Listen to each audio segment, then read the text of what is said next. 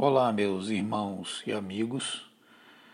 É, eu gostaria mais uma vez de compartilhar com vocês uma palavra do Senhor de um tema que é tão pertinente a todos nós, que fala sobre a tristeza que muitas vezes nos abala e a consolação que vem do Senhor a nós. O texto que eu vou usar está no livro de 2 Coríntios, capítulo 2, versículo 7, que diz o seguinte: de maneira que, pelo contrário, deveis antes perdoar-lhe e consolá-lo, para que ele não seja devorado por excessiva tristeza. Qualquer pessoa pode ser tomada por grande tristeza. As causas podem ser as mais diversas, desde pecados, desilusões, sensação de incapacidade, frustrações e etc. O fato é que este sentimento acompanha o homem desde os primórdios quando lemos, lemos os Salmos, percebemos como grandes homens de Deus descreveram quadros de profunda tristeza e confusão mental. Paulo, o apóstolo, orienta a igreja de Corinto a receber e consolar um irmão que pecou, para que o mesmo não seja devorado por excessiva tristeza. Há aqui uma clara preocupação do apóstolo com a saúde emocional do arrependido. Aqui nós podemos observar algumas coisas relacionadas à tristeza.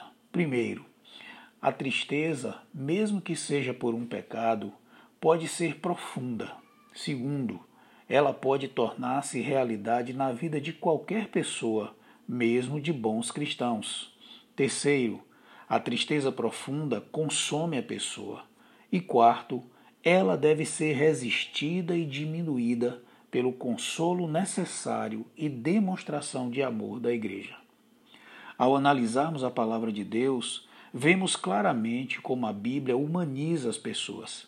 Diferente da religião, ela mostra o homem vivendo seus conflitos, sofrendo derrotas, às vezes esmagado pela dor, frustrações e decepções.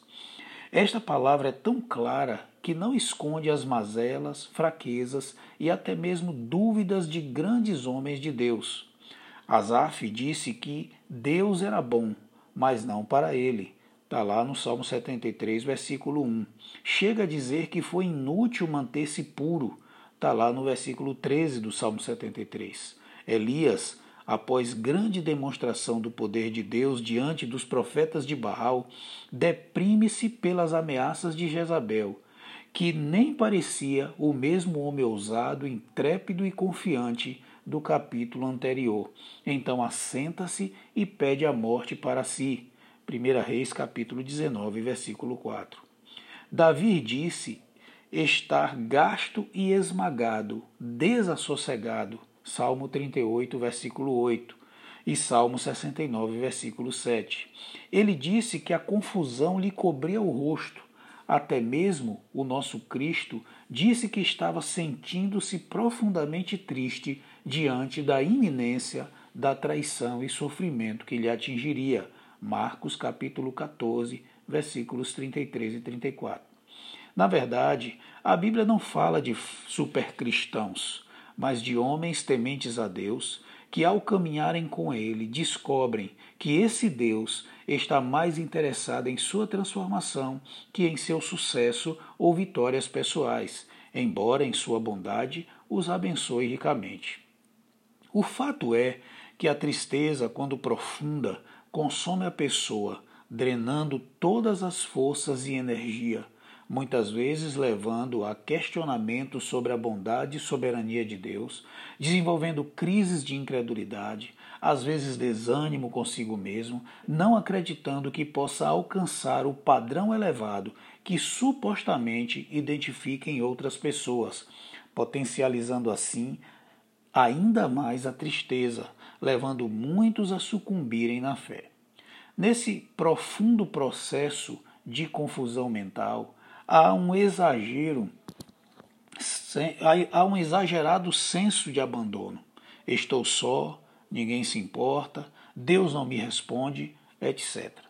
Esse é um estado de espírito deprimente que deixa muitos filhos de Deus questionando o porquê de tais sentimentos e às vezes sem uma resposta aparente. Outros isolam-se socialmente, afastando-se daqueles que poderiam ajudar, não usufruindo do poder restaurador que há no corpo de Cristo. A palavra do Senhor nos garante que o caminho de Deus é perfeito, Salmo 18:30. É justamente nesse caminho onde somos provados para por ele sermos aprovados. É em meio às dificuldades que o nosso Deus arranca sentimentos e comportamentos medíocres que nos prejudicam e também àqueles que estão perto de nós. Devemos encarar a realidade de que, enquanto estivermos aqui, estamos sujeitos às fraquezas e limitações naturais que afetam todos os homens, e a tristeza é uma das mais devastadoras. Paulo, o apóstolo, disse que ela devora, consome, seja por pecados, problemas familiares ou com terceiros, crises existenciais, sempre chega numa hora inoportuna abatendo o coração e nos colocando em abismos que achamos não poder sair. Asaf, no Salmo 73, no versículo 21 e versículo 22, ele diz: Quando meu coração estava amargurado e no íntimo eu sentia inveja, agi como insensato e ignorante. Minha atitude para contigo era a de um animal irracional. O salmista fala de um aterrorizante conflito com Deus. Ele questionava sua soberania e bondade, justiça e fidelidade. Buscava respostas para perguntas difíceis que o coração insiste, insiste em obter, mesmo sabendo que pode não haver uma resposta satisfatória. Até que, num momento, ele tem uma leitura de si mesmo ele diz: Agi como insensato e ignorante. Minha atitude para contigo era de um animal irracional. Versículo 21. A tristeza, ela tem muitas fontes, algumas legítimas, outras ilusórias e outras que nascem do engano de corações que desejam manipular Deus para obter o máximo de felicidade aqui e agora. Talvez por isso alguns sentem-se tão magoados com ele embora não expressem isso abertamente. Seja como for, é preciso conhecê-lo e confiar nele, pois ele é fiel. Só assim a irracionalidade desaparece para dar lugar ao amor e à paz, e assim experimentar a sua amizade mais que seus benefícios. Então o salmista continua no versículo 23 do Salmo 73. Contudo, estou sempre contigo, tomas a minha mão direita e me sustém. Agora tudo ficou claro. Estou sempre contigo. Tu és amigo de todas as horas. Tua presença é minha maior necessidade. E continua no versículo 25: A quem tenho nos céus senão a ti? E na terra nada mais desejo além de estar junto a ti.